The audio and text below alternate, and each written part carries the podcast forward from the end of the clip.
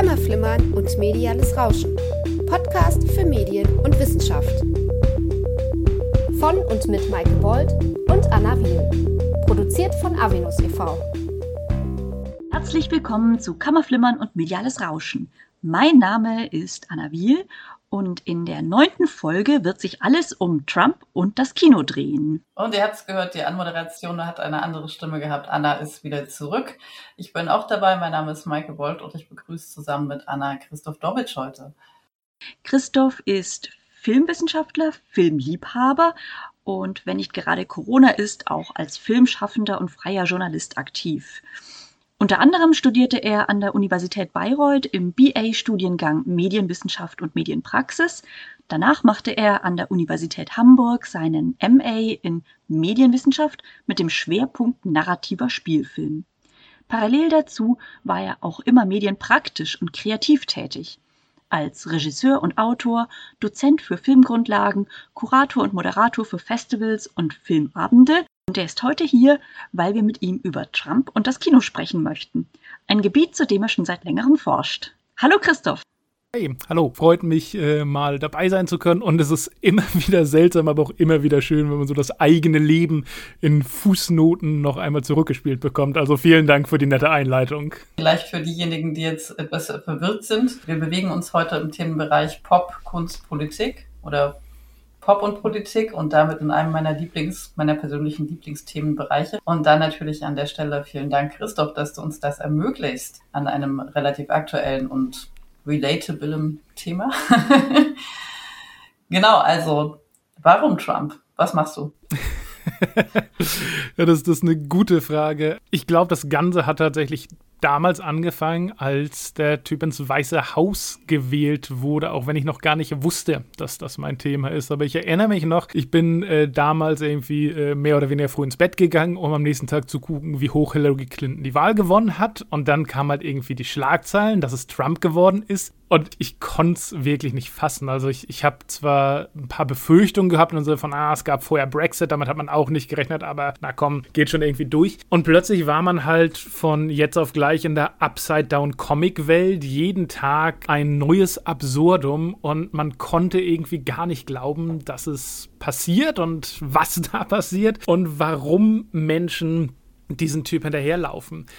Und im Laufe der Zeit hat mich das dann tatsächlich ohne einen direkten Vergleich zu machen, an meine Schulzeit erinnert, wo ich mich auch immer gefragt habe, warum sind die Leute eigentlich den Nazis so doll auf den Leim gegangen? Also Adolf Hitler ist so ein, so ein, so ein kleiner, witziger Typ äh, mit, mit komischen Akzent und albernen Bart. Wie können Millionen von Menschen gedacht haben, dass es halt ein Heilsbringer und ein fähiger Politiker. Und natürlich ist Trump weit entfernt von Hitler, aber so dieses Phänomen, jetzt plötzlich live sehen zu können, wie ein Mensch, der für mich eine, eine Karikatur ist, der für mich halt wirklich eine komplett unqualifizierte Albernheit für das Amt ist, das er bekleidet, nach und nach zur Macht kommt. Ähm, das war was, was mich lange beschäftigt hat und was ich dann irgendwann akademisch gerne bündeln und aufarbeiten wollte. Und dann hast du, also ich kenne das, wenn so aktuelle spannende Sachen passieren und ich mir dann denke, Mist, jetzt habe ich nicht Soziologie studiert, auch nicht Politik, wie kriege ich das jetzt in mein Fach rein?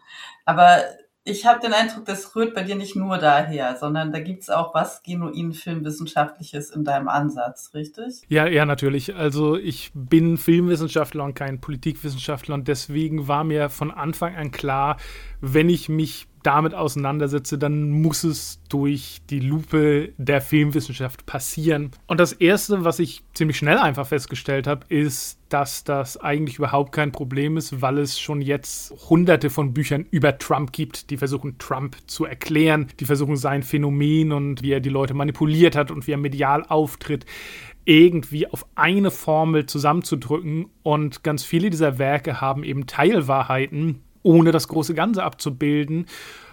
Und für mich war das halt genau das richtige Zeichen, dass ich dachte, okay, wenn man dieses Phänomen eben aus 100 Blickwinkeln betrachten kann und sollte, dann hilft halt jeder neue Blickwinkel, das auch besser zu verstehen. Und der, den ich anbringen wollte, eben der filmwissenschaftliche, war halt für mich komplett naheliegend.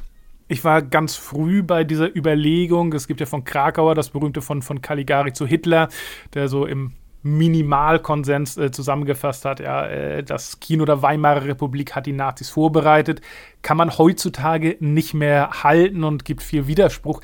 Aber so eine ähnliche Idee zumindest wollte ich mit Trump und dem Hollywood-Kino umsetzen. Also, dass ich schaue, nicht hat das Hollywood-Kino Trump möglich gemacht, sind die Leute gebrainwashed, das ist ja Unsinn, aber zu gucken, okay, welche Muster und welche äh, Stereotypen gibt es in Hollywood-Kino, die auch immer wieder von der Trump-Presidency aufgegriffen, vielleicht auch manchmal pervertiert und an die Leute zurückgespielt werden. Jetzt hast du ja ziemlich viele Begriffe schon in den Raum geworfen, unter anderem eben die Mythen, die sich da bilden, die Archetypen, die Stereotypen.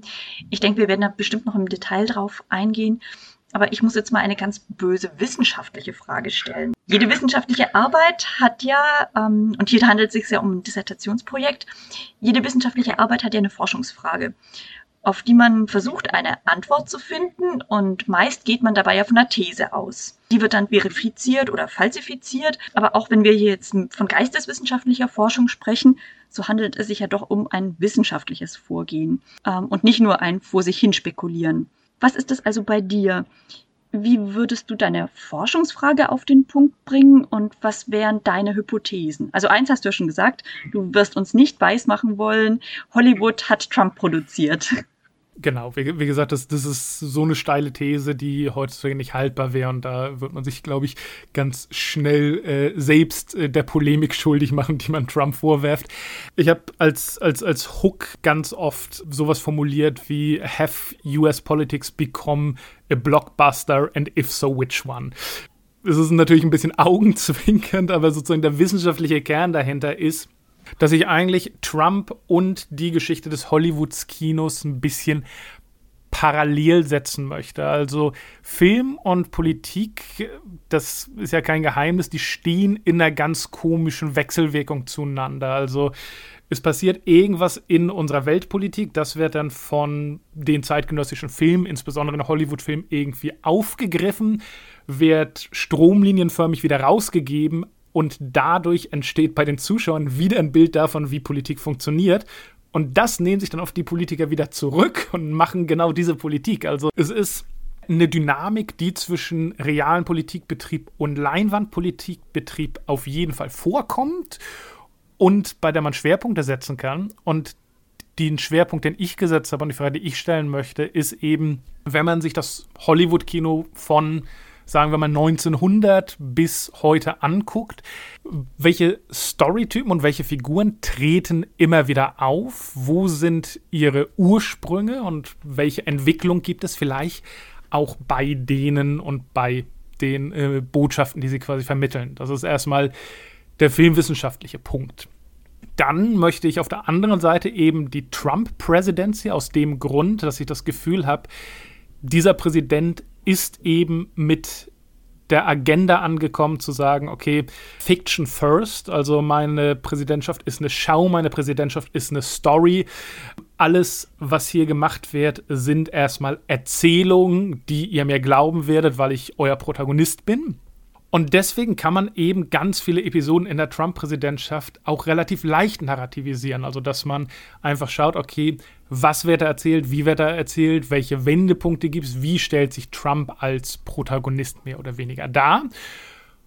Und wenn man diese beiden Dinge dann halt Stück für Stück durchexerziert, dann hoffe ich, dass da genau am Schnittpunkt der beiden, also der filmischen Erzählung und der politischen Erzählung, die eben auch politisch fiktional ist, in diesem Sinne ein Erkenntnisgewinn stattfindet. Also dass genau an diesem Punkt, aha, hier ist ein Schema oder eine Figur, die es auf der Leinwand schon lange gibt und die jetzt aber von Trump neu interpretiert oder weitergedacht wird. Und wo sind da die Unterschiede und was macht es in uns in der Rezeptionswirkung. Super interessant. Ich habe ein bisschen, also wir müssen vielleicht etwas ein bisschen erläutern, wenn wir darüber sprechen, dass es sich um eine Erzählung handelt und dass da etwas inszeniert wird. Dann könnte man jetzt die Idee bekommen, es gibt in dieser ganzen Erzählung Trump, Trump the Movie, wie auch immer, einen Autor oder eine Autorin.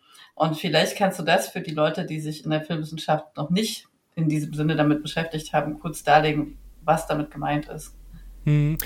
Genau, also Da werden wir auch nachher an, an bestimmten Beispielen und so, so ein bisschen dran abarbeiten. Aber wenn man so ganz grundlegend sich das anguckt, es gibt verschiedene Ansätze in der Narratologie, also in der Wissenschaft, wie Geschichten erzählt werden, die einfach davon ausgehen, dass wir alles, was wir erleben und alles, was wir erzählen, in sehr ähnliche Stücke aufgliedern. Also das Klassische ist wahrscheinlich aus der Antike sowas wie Aristoteles. Eine Geschichte hat einen Anfang, Mitte und ein Ende. Und das ist komplett egal, ob das jetzt Shakespeare ist oder ob es die Geschichte ist, wie ich Brötchen einkaufen gegangen bin. Die ist, ich bin morgens aus dem Haus gegangen, ist mein Anfang, ich bin der Protagonist. Dann bin ich zum Bäcker gegangen, habe mir Brötchen äh, gekauft. Das ist quasi mein Mittelteil. Und dann bin ich nach Hause gegangen, habe die gegessen. Das ist mein Ende.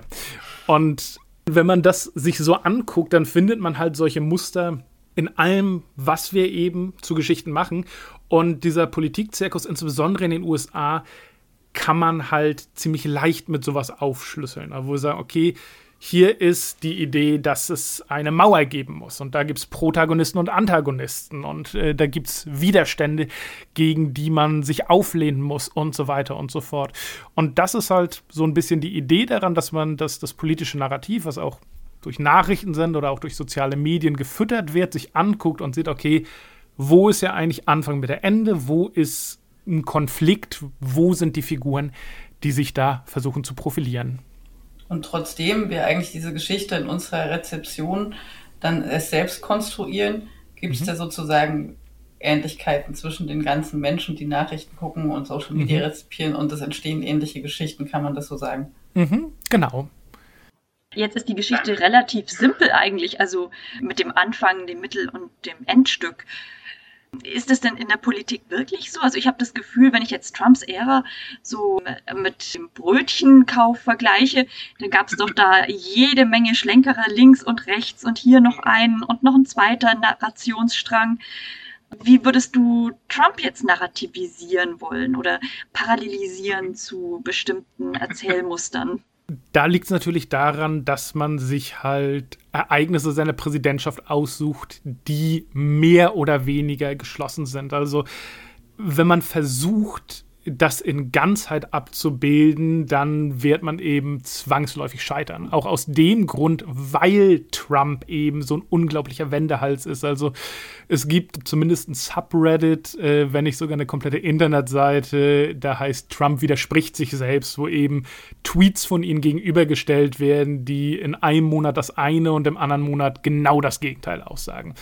Und äh, da reden wir von mindestens Hunderten von, von Aussagen, die er sich mürbe macht. Das heißt, da halt eine bestimmte Story und eine Figur rauszukristallisieren, funktioniert nicht. Aber wenn man sich eben Abschnitte nimmt, dann klappt das äh, eigentlich erstmal sehr gut. Und es hat halt eben den Vorteil, dass ich nicht sagen muss, okay, die Trump-Präsidentschaft ist diese eine Geschichte, sondern genau das Gegenteil. Also was ich jetzt halt machen kann, ist, die Trump-Präsidentschaft sind nicht nur, aber unter anderem diese 5, 6, 7, 8, 9, 10 verschiedenen Geschichten.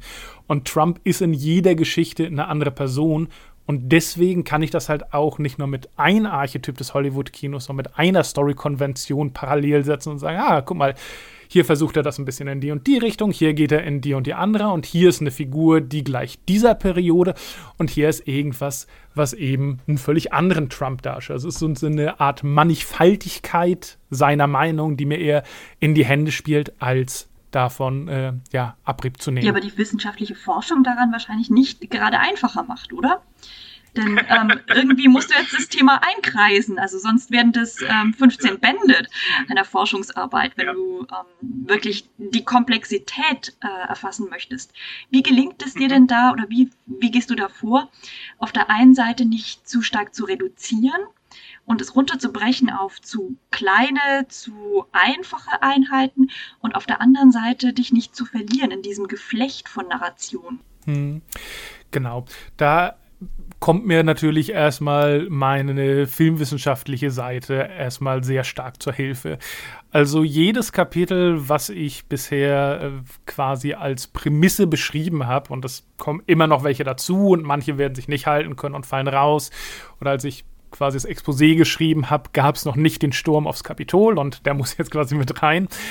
Und für mich war es halt immer relativ leicht zu gucken, okay, welche filmtechnischen Klischees, Storywendungen und Figuren kann ich hier entdecken und gibt es irgendwas, was in der Trump-Presidency dazu passt? Und das hat die Sache halt eben auf beiden Seiten leichter gemacht. Also quasi die Auswahl und die Kenntnis der Filme, die ich rausgesucht habe, haben mir die Sache ein wenig reduziert in den Momenten aus der Trump-Presidency, die ich suchen konnte. Und auf der anderen Seite der Ereignisse der Trump-Presidency haben wieder den Filmkorpus eingegrenzt. Ich kann mal einfach ein, ein ganz schnelles Beispiel geben, das wir, glaube ich, auch nachher nochmal ein bisschen detailliert beleuchten. Am Tag nach der Wahl sind unglaublich viele Tweets und Memes über den Film Idiocracy in den sozialen Medien äh, hochgefahren worden. Es ist, ist eine äh, Science-Fiction-Komödie, die in der Zukunft spielt, wo alle Menschen unglaublich äh, dumm sind und der Präsident ist halt einfach der größte Idiot von allen und einfach so ein Strongman. Und das Ding ist halt total in sozialen Medien explodiert.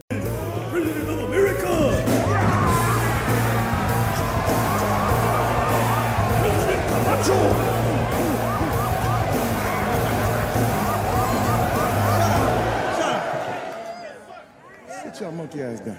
Chill out. Shit. I know shit's bad right now with all that starving bullshit and the dust storms and we running out of french fries and burrito coverings. Yeah. But I got a solution. That's what you said last time, dipshit. I got a solution. You're a dick. South Carolina, what's up?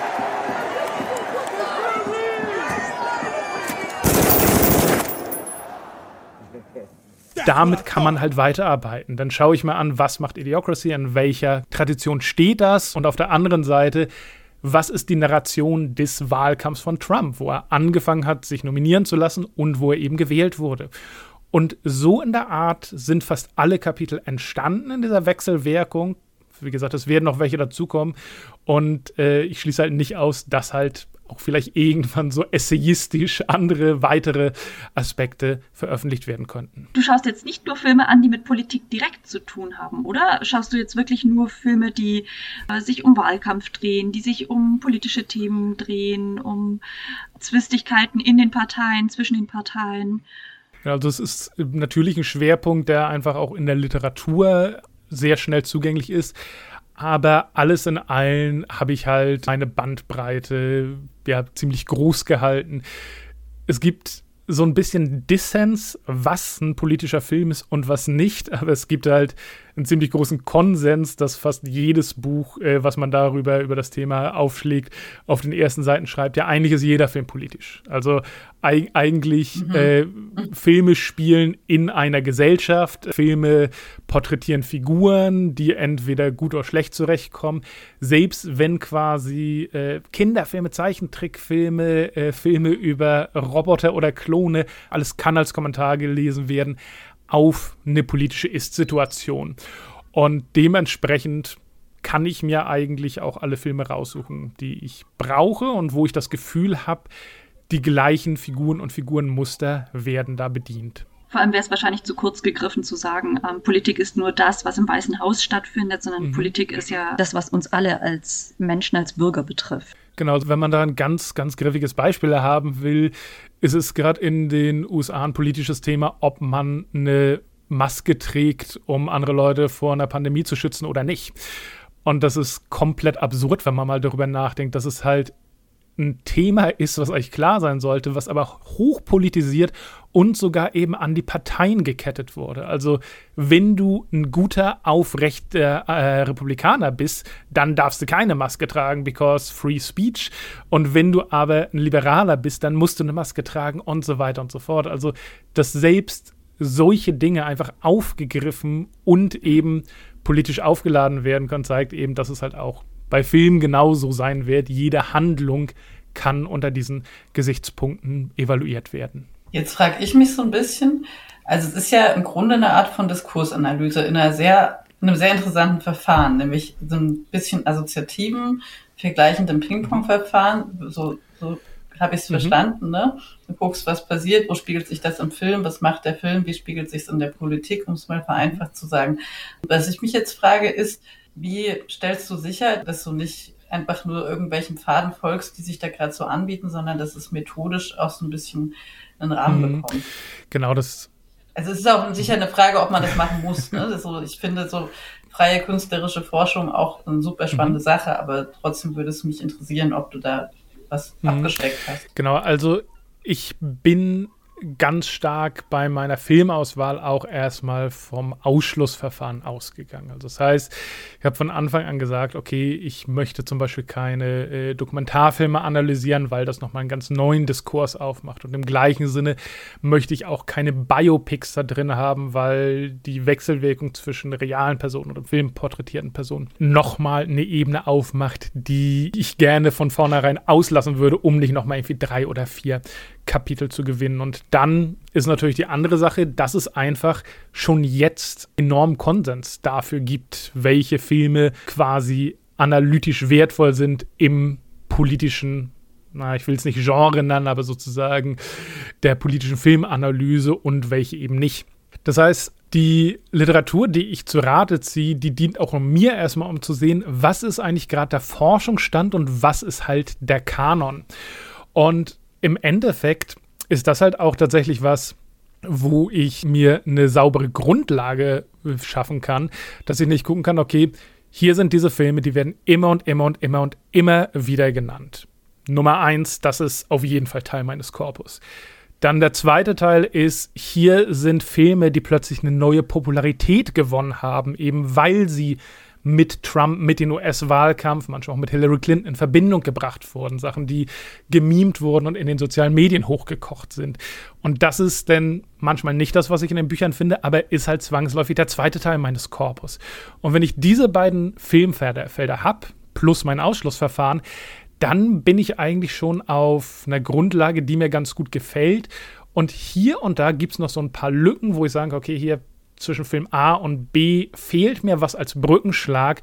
Und das ist dann eben auch meine Aufgabe, die, diese Filme zu finden und zu gucken, ob es da eine Verbindung gibt oder nicht. Aber das ist erstmal der Vorgang, den ich habe. Also Nummer eins, der Kanon der politischen Filmwissenschaftler im weitesten Sinne. Nummer zwei, die popkulturellen Ansätze, die in der Trump-Presidency eben hochgekocht sind. Und Nummer drei, ganz klein am Rande, meine eigenen Ausschlüsse und Ergänzungen. Kannst du uns ein paar Filme nennen, die vielleicht auch unsere Hörerinnen und Hörer kennen? Also wenn du gerade von Kanon mhm. äh, sprichst, dann ist ja da bestimmt das eine oder andere Bekannte mit dabei. Mhm. Was ist denn sofort auf deiner Liste gelandet? Und wo hast du gesagt, okay, das muss aus Grund 2 rein und 3 ist ein Brückenelement?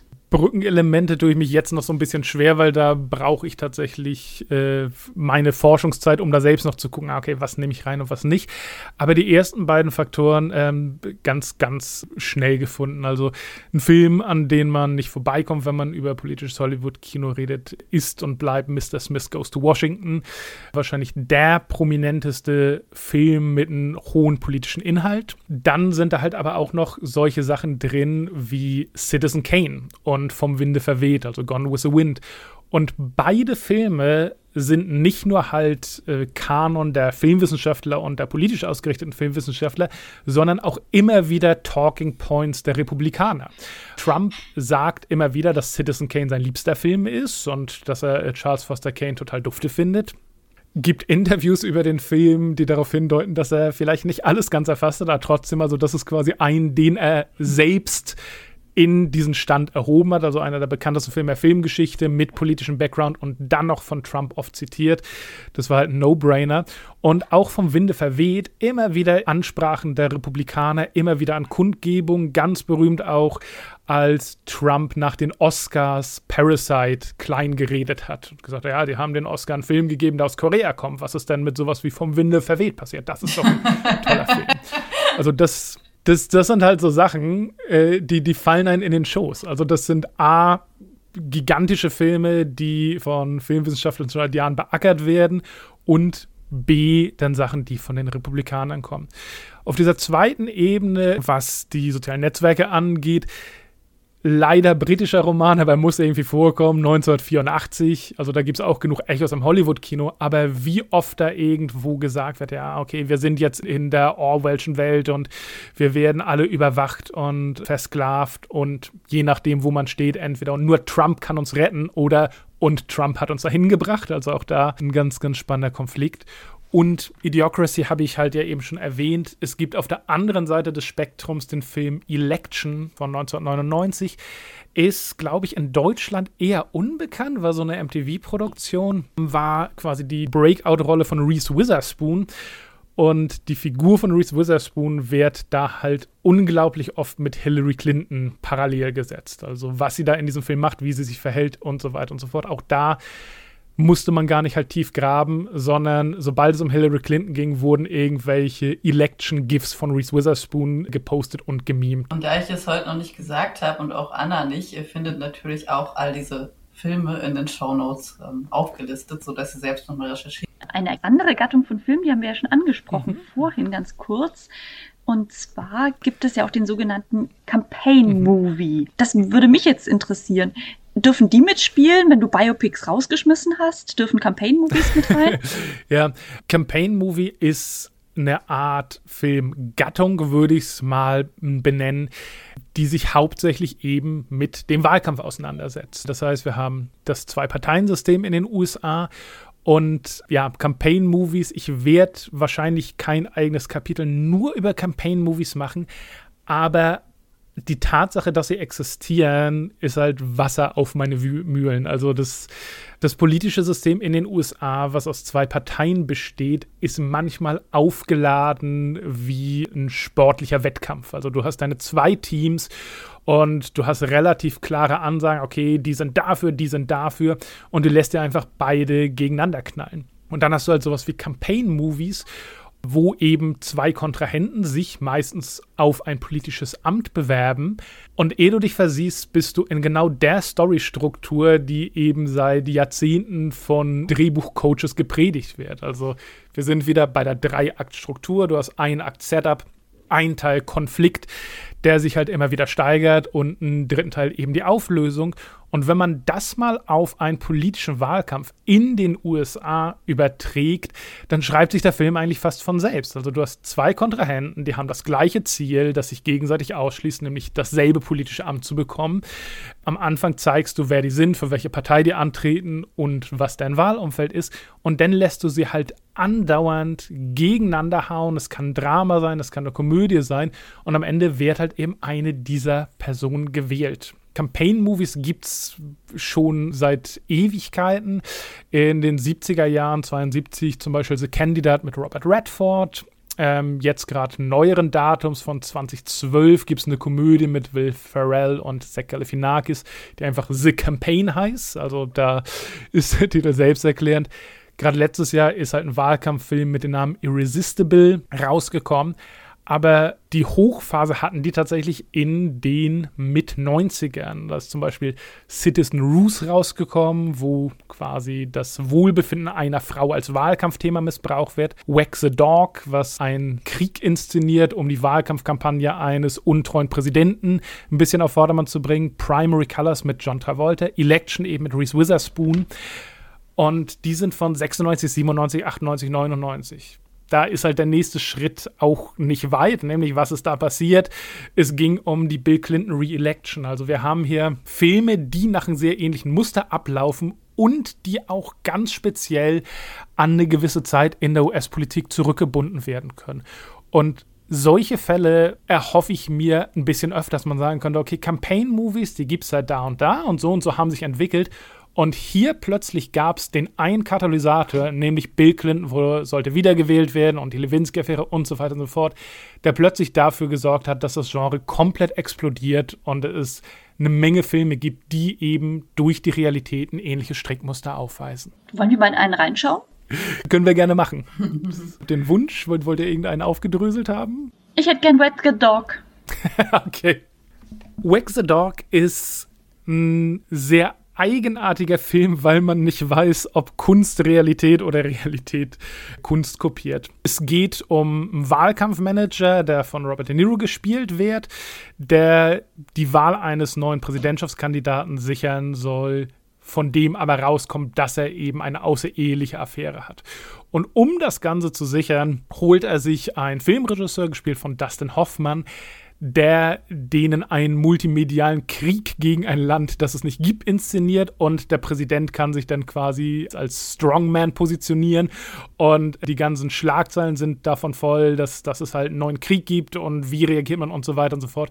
Und die außereheliche Affäre ist dann ganz, ganz, ganz, ganz schnell vergessen, zumindest vorerst. There's a crisis in the White House. What's the crisis? And the president's top advisors have been called together. Oh, jeez. The sexual misconduct occurred inside the Oval Office. With the election only days away, how much will this scandal affect the outcome? The president spent the weekend pressing the flash. He wasn't campaigning, he was dating, actually. Now, Washington's top spin doctor We can distract the press for 11 days till the election. I think we got a chance. has an idea, We can't afford a war. We're have the appearance of a war. but he can't pull it off without Hollywood's top producer. Uh, do I know you? We have some mutual friends in Washington. Why come to me? We want you to produce. You want me to produce your war? Not a war, it's a pageant. We need a theme, a song, some visuals. We need, you know, it's a pageant.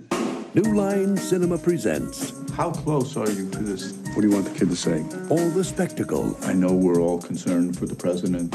I know we're all concerned for the president. I know uh, that we are all concerned for the president. He didn't, he didn't sell the line. all the drama, The president's going to go to war with Albania in about 30 minutes. Albania's hard to run. These are chips. We need it for the arm position on the screen. It'll be a kitten. We'll punch it in later, right? and all the effects of real war. Okay, put the, the village behind her. Give me some sound of screaming. Without the casualties, America has seldom witnessed a more poignant picture of They same process with the last Schwarzenegger movie. You're the man. Was bei denen halt interessant ist, ist eben, dass es zu einer Zeit rauskommt, wo diese Lewinsky-Sache mit Clinton, dass er eine Affäre zu ihr hatte und seine Ehefrau hintergangen hat, noch nicht öffentlich war, aber scheinbar so viel gemunkelt wurde, dass man einen Film machen konnte, der genau das parodiert, wahrscheinlich auf eine Vermutung ansetzen und plötzlich kommt ein Film raus, der aktueller ist denn je. Was bei denen als Campaign-Movie ein bisschen spannend ist, ist, dass wir den Präsidentschaftskandidaten hier nie so ganz zu Gesicht bekommen, also den gibt's, aber eigentlich ist es ein Film über die Strippenzieher hinter den Kulissen. Also wie werde ich einen Wahlkampf gestalten? Was bin ich bereit, von meiner eigenen Integrität zu opfern? Was ist auch in diesem Film, im Film gedachten Rahmen, was ist eine Lüge und was ist halt bloß ein Kunstwerk? Also die Dustin Hoffman-Figur ist da total interessant, weil für den ist das halt nicht die Aufgabe, einen neuen Präsidenten zu machen, sondern er sagt ja, wow, so viele Leute werden mein Werk nie sehen und ich will einfach, ich habe so viele Mittel zur Verfügung und ich kann einfach eine epische Geschichte erzählen. Und was der Film da eben macht, also dass eine Präsidentschaftskampagne genau auf dieser dünnen Linie zwischen Fakt und Fiktion ist, aber dass nicht jede Lüge als boshaft aufgenommen wird, sondern manchmal einfach als eine Art und Weise, die Wahrheit zu kodieren, ist halt eine sehr, sehr interessante Sache, die der Film da voranstellt. Das ist ja auch quasi eine Doppelspiegelung, wenn ich das jetzt recht verstanden habe. Da es ja der Film im Film ist. Ja, ja. Und es gibt, es gibt sehr viele ganz witzige und pointierte Szenen, also dass nachher quasi andere Mächte da ins Spiel kommen und die Nachrichtenmeldung rausgeben, dass halt der Krieg beendet ist und Dustin Hoffmann sieht es halt völlig fassungslos und sagt, die, die haben unseren Krieg beendet, das, das können die nicht tun. und solche Wechselwirkungen eben von, also wo, wo nimmst du den Leuten Realität weg und wo gibst du ihnen wieder was zurück und auch wie gehen plötzlich die anderen Leute mit diesem Political Game um, wenn du Mitspieler hast, die werden da wirklich sehr, also auch sehr unterhaltsam und sehr amüsant zur Schau gestellt. Wenn wir uns jetzt mal so Genre oder Gattung angucken, neben deutschen Wahlkampf, Söder und Laschet, was ist das für ein Film?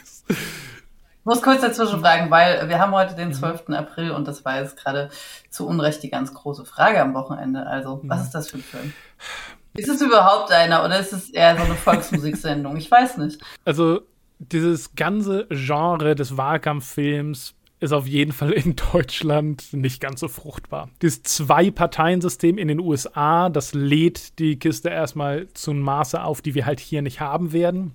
Es gibt ja so ein paar Ausflüge, also es, es gibt eine Doku, die für mich halt rausfällt, aber Herr Wichmann von der CDU, also so, so einen kleinen Hinterbänkler oder nee, beziehungsweise einen Hinterbänkler im Spee beim Wahlkampf einfach begleitet. Da ist halt wie gesagt, eine kurze Doku. Die Briten hauen da ab und zu was rein, also sowas wie In the Loop, was halt aber auch nicht so um Wahlkampf geht, sondern eher so um die Machenschaften im britischen Parlament.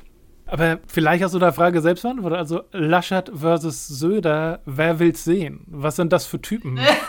Wirklich, also, ja, also man kann es tatsächlich äh, verteufeln, aber ein Grund, warum ich mich an Hollywood gewandt habe, ans Hollywood-Kino und an Trump, ist nicht, weil er was, was Neues oder was Einmaliges macht, sondern weil all das, was hier passiert, larger than life ist. Also Dinge, die hier auf dem Kontinent in der Filmwelt passieren, gibt es halt in Hollywood, die sind auf 110% gecrankt. Trump ist nicht der Erste, der tut, was er tut, aber er ist halt so unglaublich groß. Er ist halt so klar und deswegen halt auch so leicht zu figurisieren. Und Laschet und Söder sind es halt nicht. Also die sind halt äh, normal groß, wenn nicht, wenn nicht sogar ein bisschen kleiner. Und Ah, ich weiß, ich weiß. Ja. er kennt das Bild, aber es ist eine Selbstdarstellung. Ja. Also er versucht es, er versucht es. Ja. Und da hast du vielleicht e irgendwann mal irgendwie 45-minütiges Kammerdrama, was, was von äh, kleinen Fernsehspielen ZDF produziert ist, was halt überhaupt nicht schlecht ist, aber was halt einfach nicht die Sprengkraft hat, um wirklich großes Mainstream-Kino zu werden. Ja, das lassen wir mal so stehen. Dankeschön. Ich versuche es jetzt nochmal auf die wissenschaftliche Ebene zu mhm. heben. Also könnte man es übersetzen quasi in die Tatsache, dass wir es hier mit sehr, sehr starken Archetypen zu tun haben. Mhm. Also wirklich mit Helden, also das ist jetzt nicht wertend gemeint, sondern mhm. ähm, in der narratologischen äh, Funktion des Helden, dass wir es da mit ganz starken Figuren haben, wohingegen Herr Laschet, ich wüsste nicht mal, mit wem ich ihn besetzen soll. Mhm. Ja, auf jeden Fall. Es gibt ja auch in der Narratologie die Rückbesinnung auf den Mythos. Also Joseph Campbell hat da den Monomythos damals groß gemacht, wo es halt auch um Erzählstrukturen geht. Und er sagt quasi, okay, eigentlich ist jede Geschichte die gleiche Geschichte, die hat zwölf Teile und die hat einen Helden, deswegen ist es die Heldenreise. Das Ganze ist berühmt geworden, als es dann von George Lucas aufgegriffen wurde, der Star Wars so eins zu eins nach den Strickmuster gemacht hat.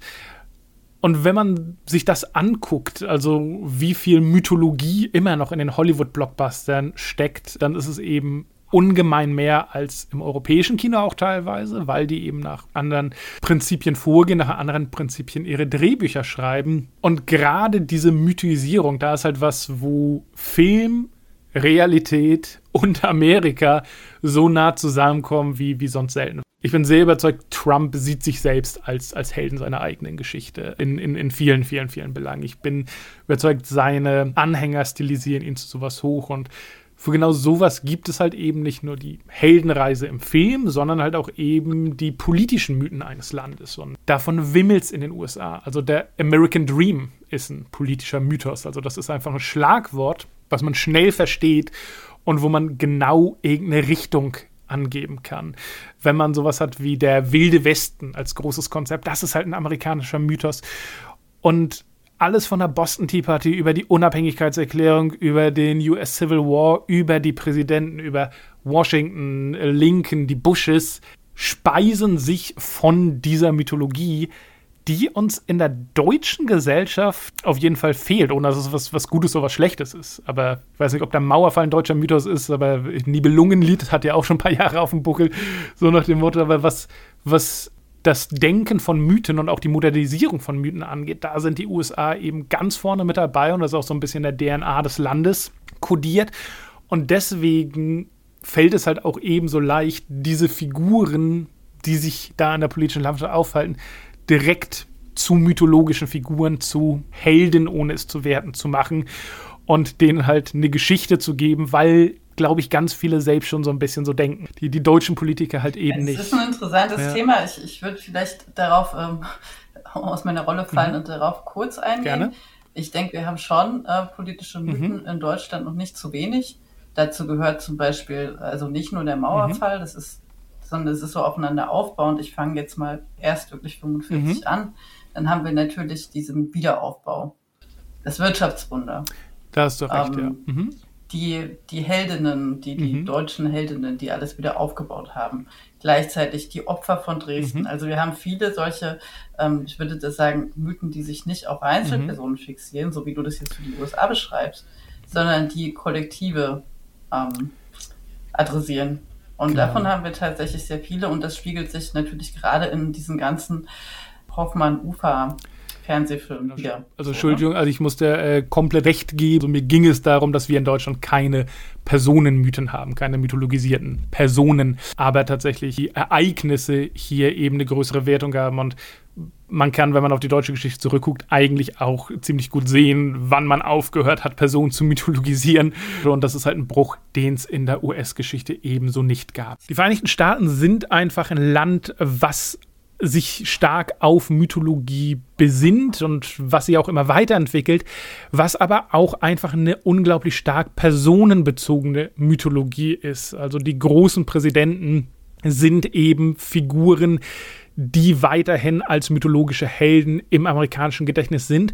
Und in Deutschland hat man eben sowas nicht. Da ist man eher eben an bestimmten Ereignissen dran als an Figuren, die man hochstilisiert zu mythologischen Figuren, was wahrscheinlich auch bei der deutschen Geschichte sehr nachvollziehbar ist, warum wir das nicht mehr machen. Wenn wir jetzt nochmal auf Trump zurückkommen, du hattest vorhin den American Dream angesprochen. Mhm als Mythos den Wilden Westen.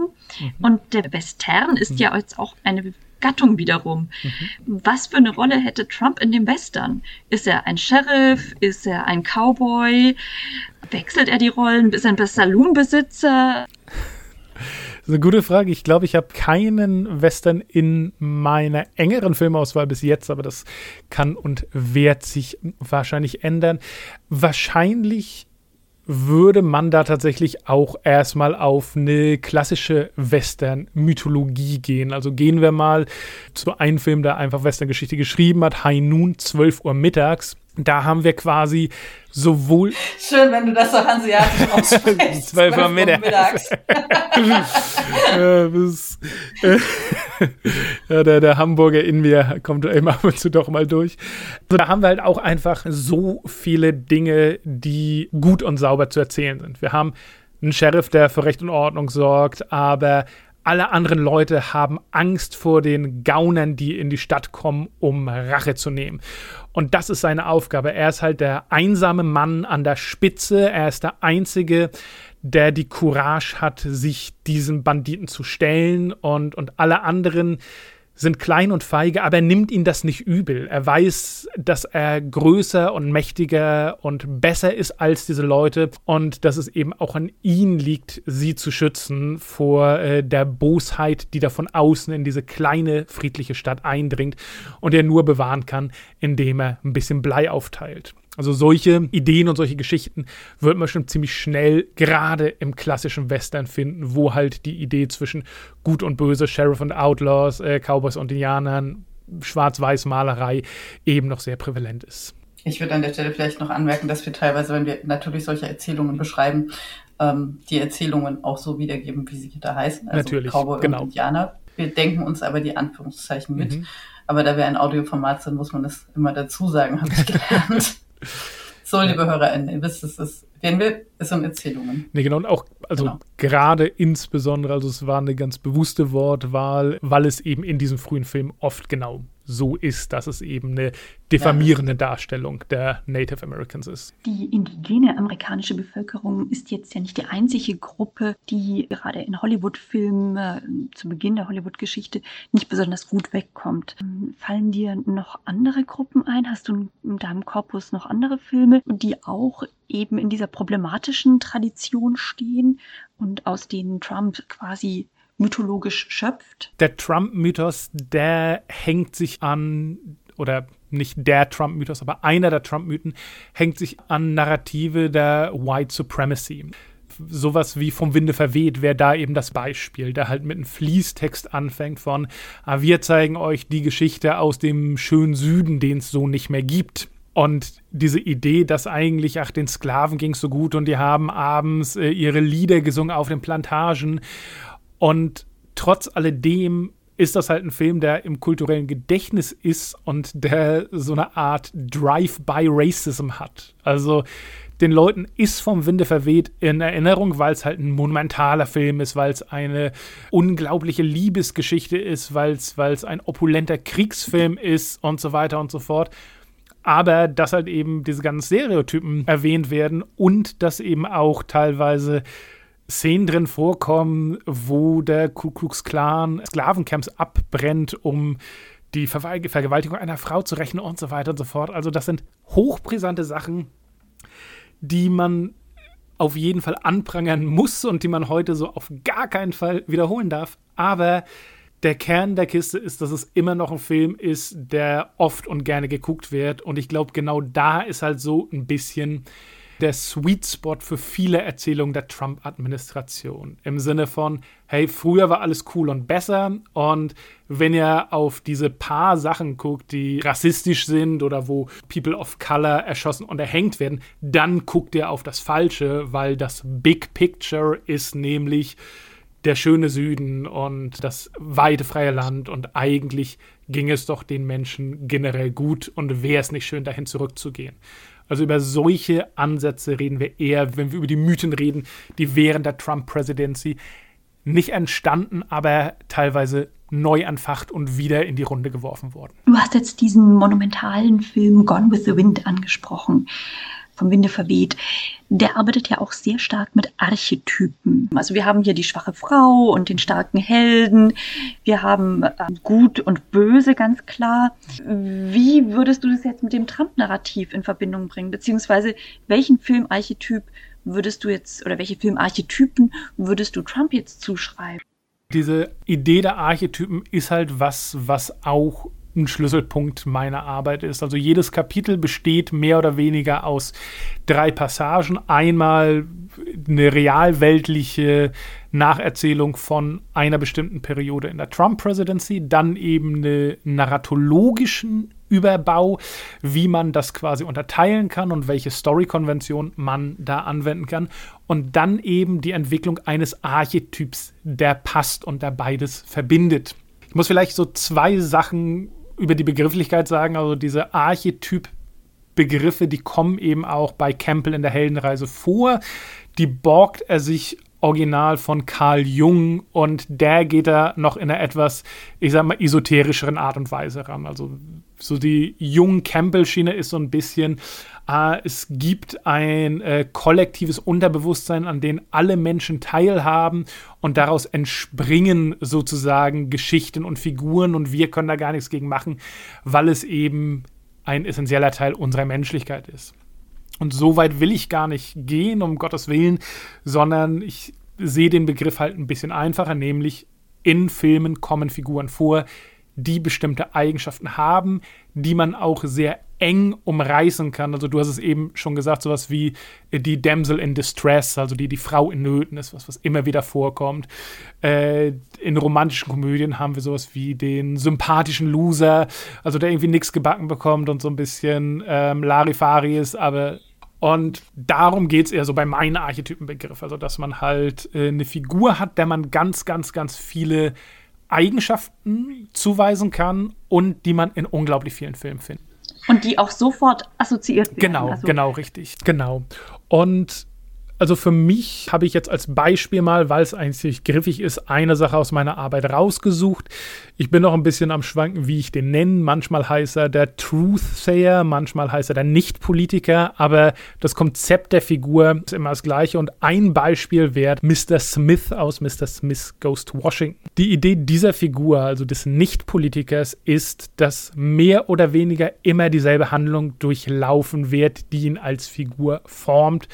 Und ja, ich sage speziell immer ihn und er, weil es halt meistens um Männer geht tatsächlich und weil sich Trump auch darauf beruft. Und der Gang zum Beispiel von Mr. Smith ist, ein Idealist kommt in Berührung mit der politischen Welt, von der er vorher fast keine Ahnung hatte. Zumindest nicht von den Mechanismen, die in der Politik und im Political Game vonstatten gehen dann wird er da reingezogen und meistens als Spielball der Mächte, so als Strohmann, als Fall Guy, als leicht zu kontrollierender Type. Also wird er irgendwie in politische Machenschaften entwickelt und kommt in eine Position of Power. Weil er aber eben so unbeleckt ist und weil er eben nicht der Standardpolitiker ist, sondern viel reiner und unverdorbener und auch teilweise viel offener und ehrlicher, bekommt er ein tolles Feedback von der Bevölkerung. Also die Leute fangen an, den äh, total gern zu haben und er hat viel mehr Erfolg, als die Strippenzehen eigentlich zutrauen wollen. Daraufhin werden diese grauen Eminenzen im Hintergrund eben unruhig und versuchen ihn zu sabotieren. Mal ist es mit Versuchung, also mal schicken sie eine schöne Frau rein, mal gibt es eine Schmutzkampagne. Mr. Smith Goes to Washington zum Beispiel ist beides so ein bisschen, also hat Leute in seinem Umfeld, die versuchen, versuchen ihn klein zu halten.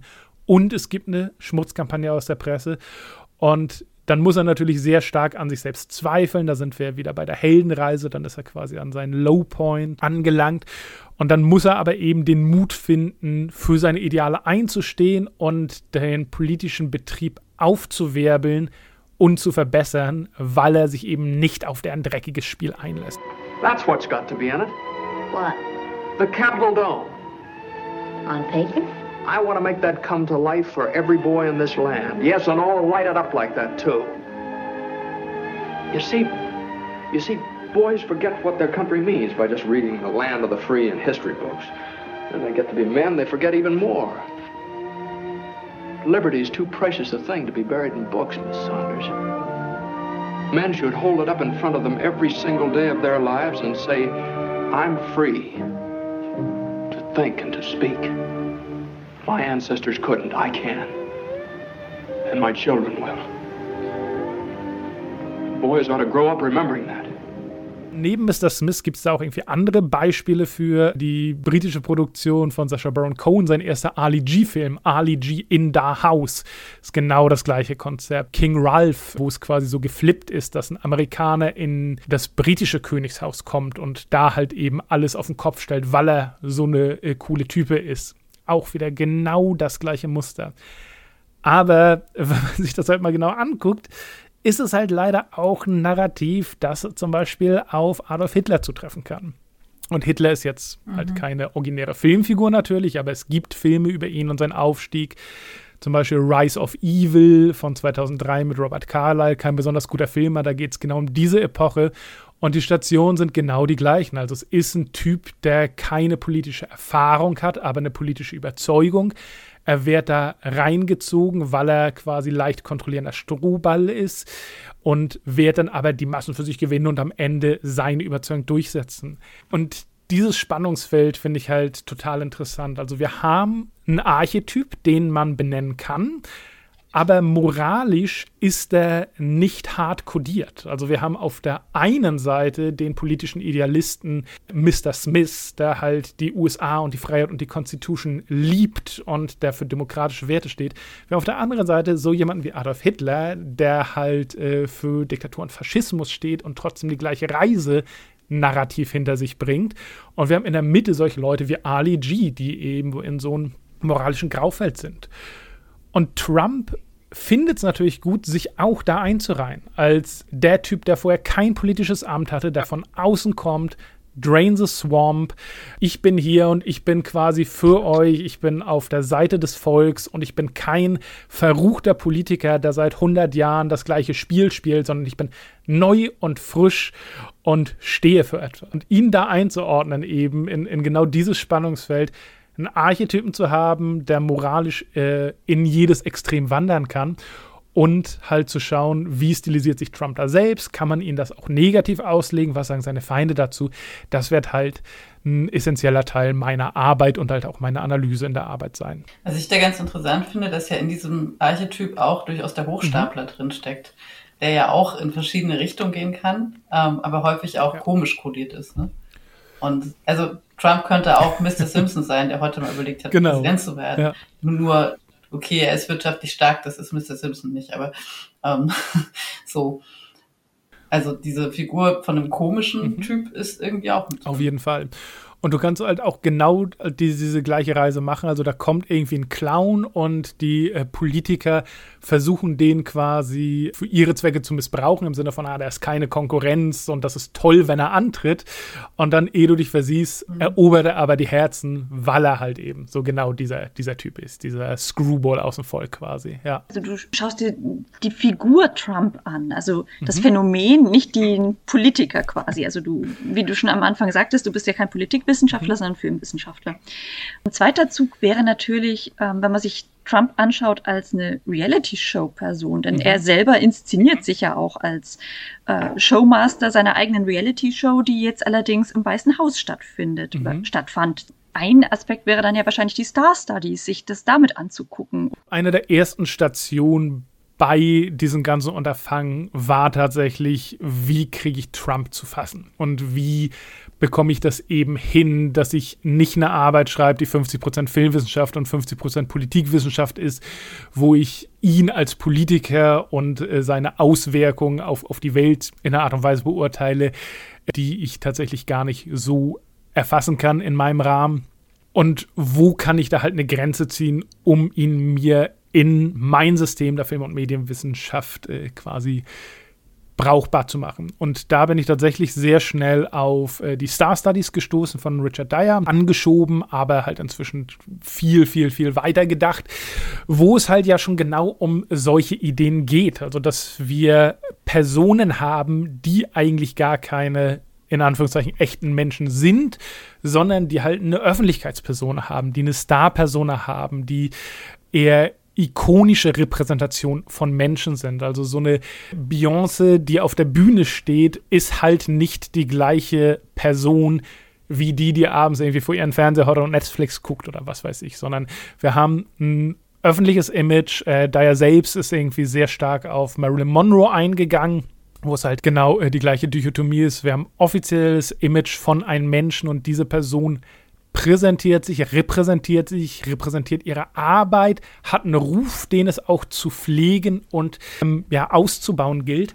Und da passt Trump halt eben sehr gut rein. Und wir müssen heutzutage halt, also daher hat er irgendwie in den 70er Jahren angefangen, Sachen zu schreiben, die damit zu tun haben. Und heutzutage gibt es soziale Medien, die damit zu tun haben. Auch diese ganze Reality-TV-Sache, wo irgendwie die Grenzen verschwimmen. Also da spielt eine Menge, Menge, Menge mit rein. Aber trotz alledem, dadurch, dass eben diese Selbstdarstellung bei ihm so klar und so eindeutig ist, gehe ich einfach als Prämisse davon aus, dass jeder Trump, der vor Kameras ist, und es ist egal, ob in seiner Reality-TV-Show oder bei einer Pressekonferenz als Präsident, aber sobald er weiß, dass er in der Öffentlichkeit ist und aufgezeichnet wird, ist nicht Donald Trump die Person, sondern ist Donald Trump das figurale Konstrukt, das eben manchmal bewusst und manchmal unbewusst mit äh, Bedeutung aufgeladen wird, das für Dinge steht, das Sachen repräsentiert und das damit auch eben figurentechnisch analysiert werden kann. Wir sind jetzt auf einen ganz interessanten Punkt gekommen, finde ich. Und zwar sind wir an der Stelle, wo wir anfangen, über Realität, über Reality Show, über die Show an sich zu sprechen, was sich dann natürlich wieder rückbinden lässt an die Geschichte mit den Archetypen, mit den Stereotypen, mit den Zuschreibungen. Und ja, an diesem Punkt eigentlich sind wir an der Stelle, wo wir ans Postfaktische eigentlich kommen, oder? Ja. Also wir sprechen nun über Realität, beziehungsweise über das, was ähm, Baudrillard unter diesem Komplex von Hyperrealität, von Simulation und Simulacra beschreibt. Also ich glaube, Baudrillard hat eine große Freude gehabt. Ich meine jetzt nicht mit Trump als Person, sondern mit Trump als Phänomen. Also als eine Art Exemplifizierung von Inszenierung von Politik und den dabei auftretenden verschiedenen Politikern als Inszenierungen, die wiederum im Film sind, aber auf die Realität rückwirken und die Realität, die sich wieder im Film widerspiegelt oder aber vielleicht eher in der Hyperrealität, um nochmal diesen Begriff von Baudrillard auf. Mhm. Ja. Das ist immer interessant. Ich habe manchmal das Gefühl, dass Baudrillard relativ häufig unterstellt wird, er hätte mit sehr, sehr vielen Dingen seine Freude. Ich selbst neige auch dazu, mhm. ihm das zu unterstellen. Und ähm, das passiert meistens dann, wenn es kompliziert wird. Und genau da müssen wir vielleicht ganz kurz ein bisschen Begriffsklärung reinbringen. Ja, also Baudrillard hat ja eigentlich schon ähm, lange bevor überhaupt Trump sich abgezeichnet hat, was diagnostiziert, was jetzt eingetreten. Und zwar hat er sich ja mit der Frage von dem Verhältnis von Simulation und Simulakren und Realität beschäftigt. Also dem Phänomen, dass die Simulation oder das Fiktive die Realität irgendwie überholt. Wie wir jetzt gesehen haben in der Trump-Ära. Aber was meinte er mit Simulation? Zunächst sollte man vielleicht sagen, dass ähm, Baudrillard unterscheidet zwischen Simulation und Simulakren. Also Simulation ist, wenn ich so tue, als ob ich was wäre. Wir hatten es kurz mit dem Hochstapler zum Beispiel. Aber dass es zum Beispiel den Politiker als Typ noch gibt. Ich tue jetzt halt so, als wäre ich ein Politiker. In den Simulakren, wenn das Hyperreale allerdings greift, dann gibt es gar nicht mehr sowas wie Politiker, sondern es gibt nur noch solche Typen, die tun, als wären sie Politiker, aber diese Leerstelle quasi überspielen wollen. Der geht ja auch ein bisschen zeichentheoretisch ran, wenn ich mich richtig erinnere. Man hätte also den Politiker als F und die Hyperrealität als Ableitung von F, also F'. Nee, die Simulation ist F'. Und wenn F nicht mehr da ist, sondern nur noch F', dann ist es ein Simulacrum, ja? Kann man das so sagen? Da, musst du mir nochmal irgendwann eine Nachhilfe geben. F, F', äh, da, da bin ich auf jeden Fall raus. Ja. ja, ich weiß auch nicht, ob es jetzt leichter ja. damit zu verstehen nee. ist. Aber also, gehen wir, also eine, eine Ableitung von F. Gut. Äh, ja, also ich habe ähm, yes. ich habe das Bezeichnete in der klassischen Zeichentheorie sei mhm. F. Ähm, das Zeichen sei F'. Und ja. wenn F wegfällt, haben wir nur noch F' und dann sozusagen in der Hyperrealität. Ich weiß nicht, wenn immer gesagt wird, Baudrillard hätte seine Freude daran. Ich weiß nicht, ob Baudrillard an irgendwas seine Freude hatte. Er kommt mir immer wie ein, ein sehr, Frage, äh, ja. wie, wie, wie ein, ein, ein sehr schwermütiger Mensch vor, was wirklich auch eine Vermutung ist und wo ich dir aber recht geben muss, er, er ist eine komplizierte Type und ich müsste mich wesentlich weiter in den reinlesen, um ganz fundiert was über den sagen zu können. Baudrillard ist halt so ein Thema, was ich ein bisschen auf der Zielgerade im Augen habe, wo ich denke, okay, ja, wir könnten vielleicht mit einem Fazit dahin kommen, wenn es um postfaktisches Zeitalter, Fake News, aber eben auch Hyperrealität und Simulationen geht aber der ist noch nicht Kernthema. Also ich habe ihn quasi auf meinen Bücherschrank, ohne ihn jetzt gerade ganz aktuell wieder angelesen zu haben, um zu sagen, okay, hm, hier passt was. Was man über Baudrillard sagen könnte und müsste, und äh, Anna, um Gottes Willen, bitte widersprich mir, wenn ich da irgendwas sage, was nicht den Tatsachen entspricht. Er hat seinen Korpus auf jeden Fall so angelegt, dass es nicht leicht zu verstehen ist. Auch das war quasi System von ihm, dass er viele Bücher verfasst hat, die sich ganz bewusst gegenseitig widersprechen, weil er eben auch quasi am lebenden Exempel zeigen wollte, wie Sprache entsteht, wie es auf sich wirkt, wie quasi auch durch Widersprüche Realität konstituiert wird. Und diese Idee der Simulation, die ist eine, die sich wie Science Fiction anhört, aber für ihn schon komplett Teil unserer Lebensrealität ist. Und wir reden da nicht immer von sowas wie, ja, es gibt eine virtuelle Welt und wir wissen gar nicht, ob die real ist oder nicht, sondern wir reden von sowas wie äh, den Aktienmarkt oder die Modewelt. Also das wären alles Simulationen für Baudrillard. Also nehmen wir mal Aktienmarkt. Geld ist was, was keinen realen Wert hat. Geld ist was, was keine echte Referenz mehr hat. Also wir bezahlen gegenseitig nicht mehr mit Goldstücken, sondern wir bezahlen mit Papierscheinen und manchmal auch mit Bits und Bytes und die verweisen nur noch auf ihr eigenes System. Sobald wir uns als Gesellschaft entscheiden, nicht mehr an den Wert von Geld zu glauben, dann ist es plötzlich nichts mehr wert.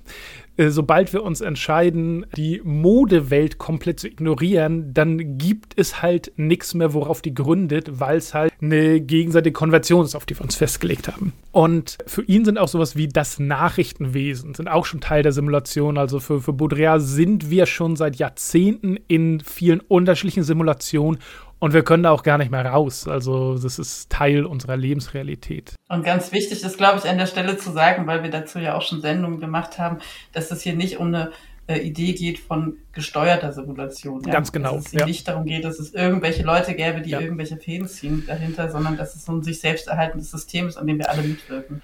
Und es ist ja auch interessant, das, das muss ich ein bisschen mhm. nochmal kurz meinen äh, Scheiß dazu mhm. geben, dass, dass Trump ja auch bei dem, was du vorher beschrieben hast, vielleicht auch einfach ein Symptom mhm. ist von so einer Welt, die genau so funktioniert. Also, dass wir alle auch diese simulierten Personen mhm. sozusagen sind. Nicht nur in Social Media, aber da wird es natürlich besonders deutlich. Ja.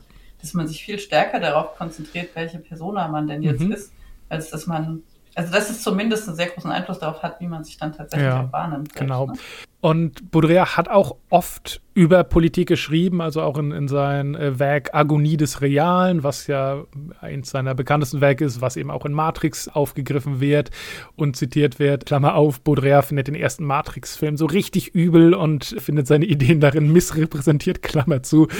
Aber jedenfalls, Baudrillard unterscheidet zwischen politischen und Politik. Und dann nehme ich quasi die deutsche Übersetzung im Französischen, das ist nochmal anders, aber für ihn ist quasi die Politik die Repräsentation von realen gesellschaftlichen Komplexen. Also Leute haben Hunger, irgendjemand muss die Wirtschaft in eine Richtung lenken, dass Menschen Jobs und zu essen haben. Das wäre für ihn quasi Politik. Jemand wird äh, gewählt, um den Leuten quasi ihr Leben zu ermöglichen, um Konflikte und Probleme abzuhaken.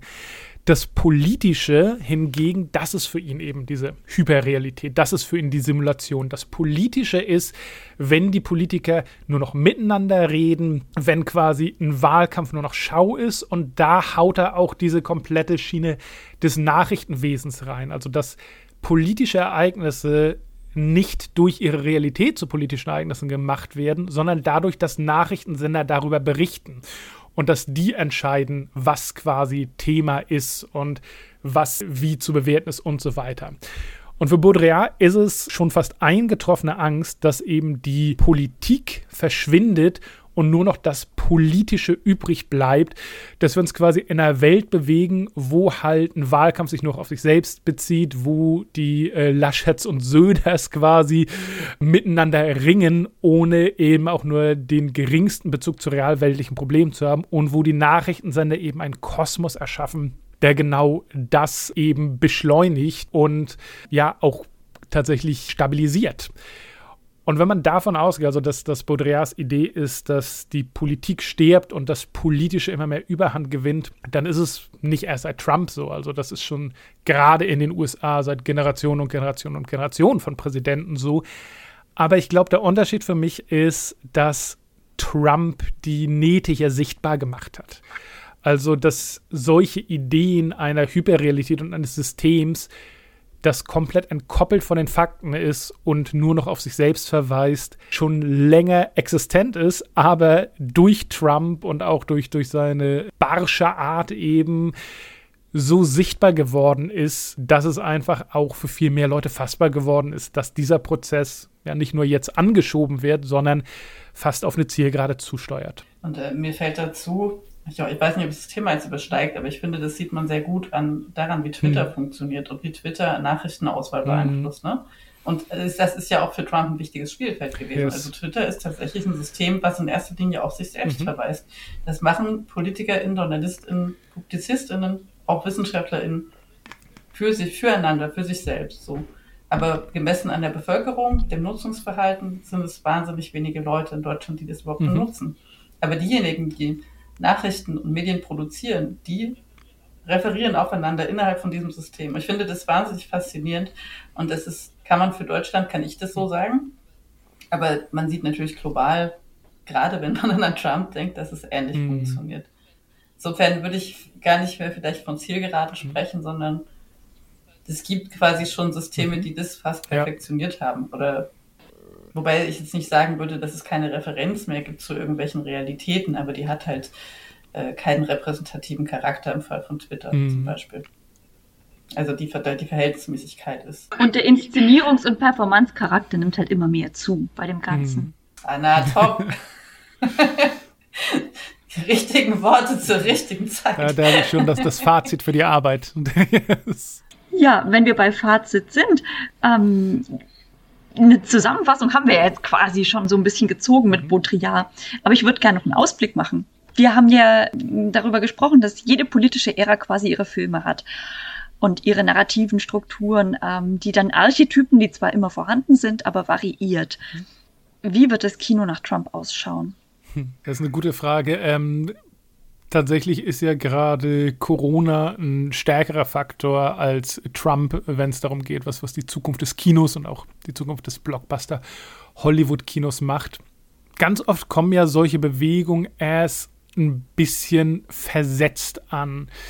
Ich hatte jetzt bisher noch nicht das Gefühl, dass es eine große Welle von Filmen gibt, die halt den ein oder anderen Aspekt der Trump-Presidency äh, aufgreifen oder verarbeiten.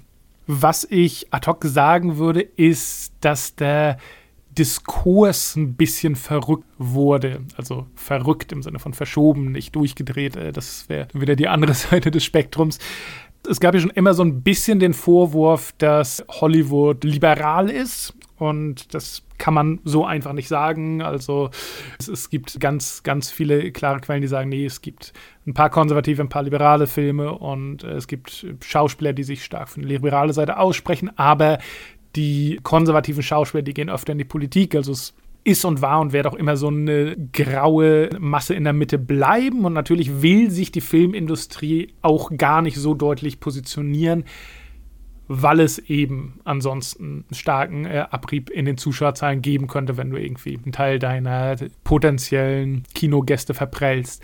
Aber ich habe schon das Gefühl, dass eben durch diese Diskursverlagerung von Trump eine deutliche Positionierung nötig war. Also, dass der so stark ins konservative Lager gegangen ist und auch so offensiv gegen Hollywood und auch viele Akteure dort geschossen hat und so aggressiv gegen Dinge wie Gleichberechtigung, die Rolle der Frau in der Arbeitswelt, die Rolle der People of Color und so weiter und so fort Stellung bezogen hat, dass es einfach eine etwas klarere Kante gab. Also, dass viele Leute in Hollywood gesagt haben, okay, wir waren eigentlich gar nicht so links, wie ihr dachtet, aber jetzt sind wir es. Jetzt, jetzt machen wir es. Also jetzt bestellen wir, beziehen wir klarer Stellung, jetzt versuchen wir integrativer zu sein.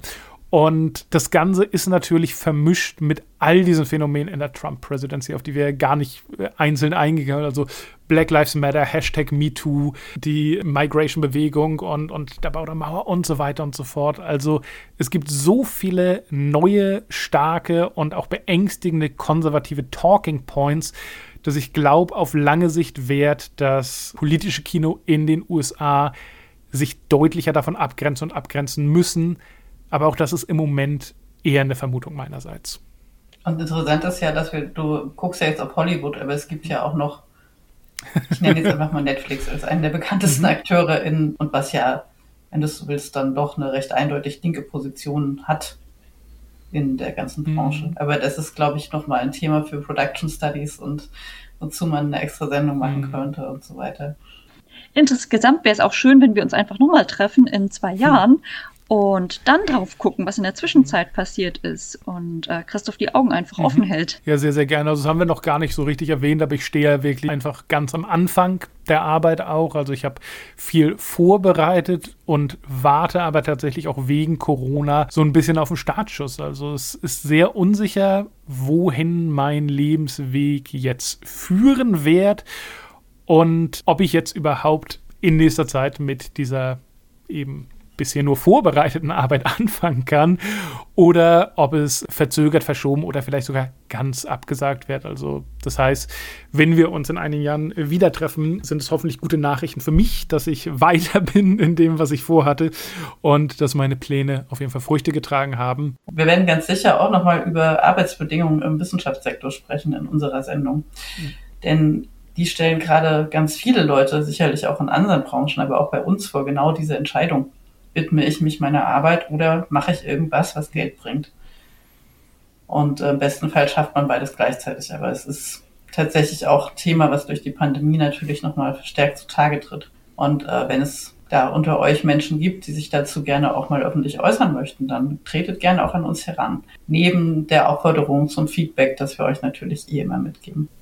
Und ihr könnt natürlich, um es etwas konkreter zu machen, auch den Podcast auf Steady unterstützen. Das hätte dann wiederum für uns den Vorteil, dass wir Leute wie Christoph und andere Gäste auch ähm, etwas honorieren könnten, wenn sich das auf Dauer etabliert. Genau. Denn das alles hier läuft ehrenamtlich. es läuft auf jeden Fall weiter. Corona hin, Corona her. Und ich habe auch schon eine Ankündigung. Wir haben nämlich schon die nächste Folge quasi in der Pipeline. Und zwar handelt es sich dabei um eine Spin-off-Folge von Kammerflimmern und Mediales Rauschen, das Dokumentarische im Digitalen. Das ist quasi eine Sonderreihe zu non-fiktionalem Erzählen in und mit digitalen Medien. Und in der ersten Folge spreche ich mit den Medienwissenschaftlerinnen Sandra Gaudenzi und Sandra Tabares-Duquet ähm, über das von Ihnen initiierte partizipativ-dokumentarisch-künstlerische Projekt mit dem Titel Corona-Haikus. Es wurde ungefähr vor einem Jahr gestartet, während des ersten Lockdowns, begann als Facebook-Documentary, hat aber in der Zwischenzeit immer wieder seine Gestalt gewandelt und auch die Rolle, die es für die Partizipierenden im alltäglichen Coping mit der Pandemie spielt. Also dranbleiben, uns folgen auf den Social-Media-Kanälen und dann werdet ihr nicht verpassen, wenn die Folge rauskommt. Yay, und das ist dann unsere erste wirkliche Pandemie-Folge, wenn man das so will, ne? die das auch wirklich zum Inhalt hat. Cool. Und wenn ihr natürlich ein bisschen euch mit dem Thema schon mal beschäftigen wollt und unsere ersten Folgen noch nicht kennt, in der ersten und zweiten Folge geht es äh, auch schon um Bereiche aus dem Bereich Dokumentarisches und Digitalen. Also das ist noch nicht Teil des Spin-offs, aber wir haben eigentlich genau damit angefangen. Und natürlich auch mit Annas eigenen Publikationen. Hat noch irgendwer irgendwas zu sagen? Dann bleibt mir noch zu sagen. Tschüss für heute. Tschüss, Christoph. Tschüss, danke euch. Auf Wiedersehen. Bye.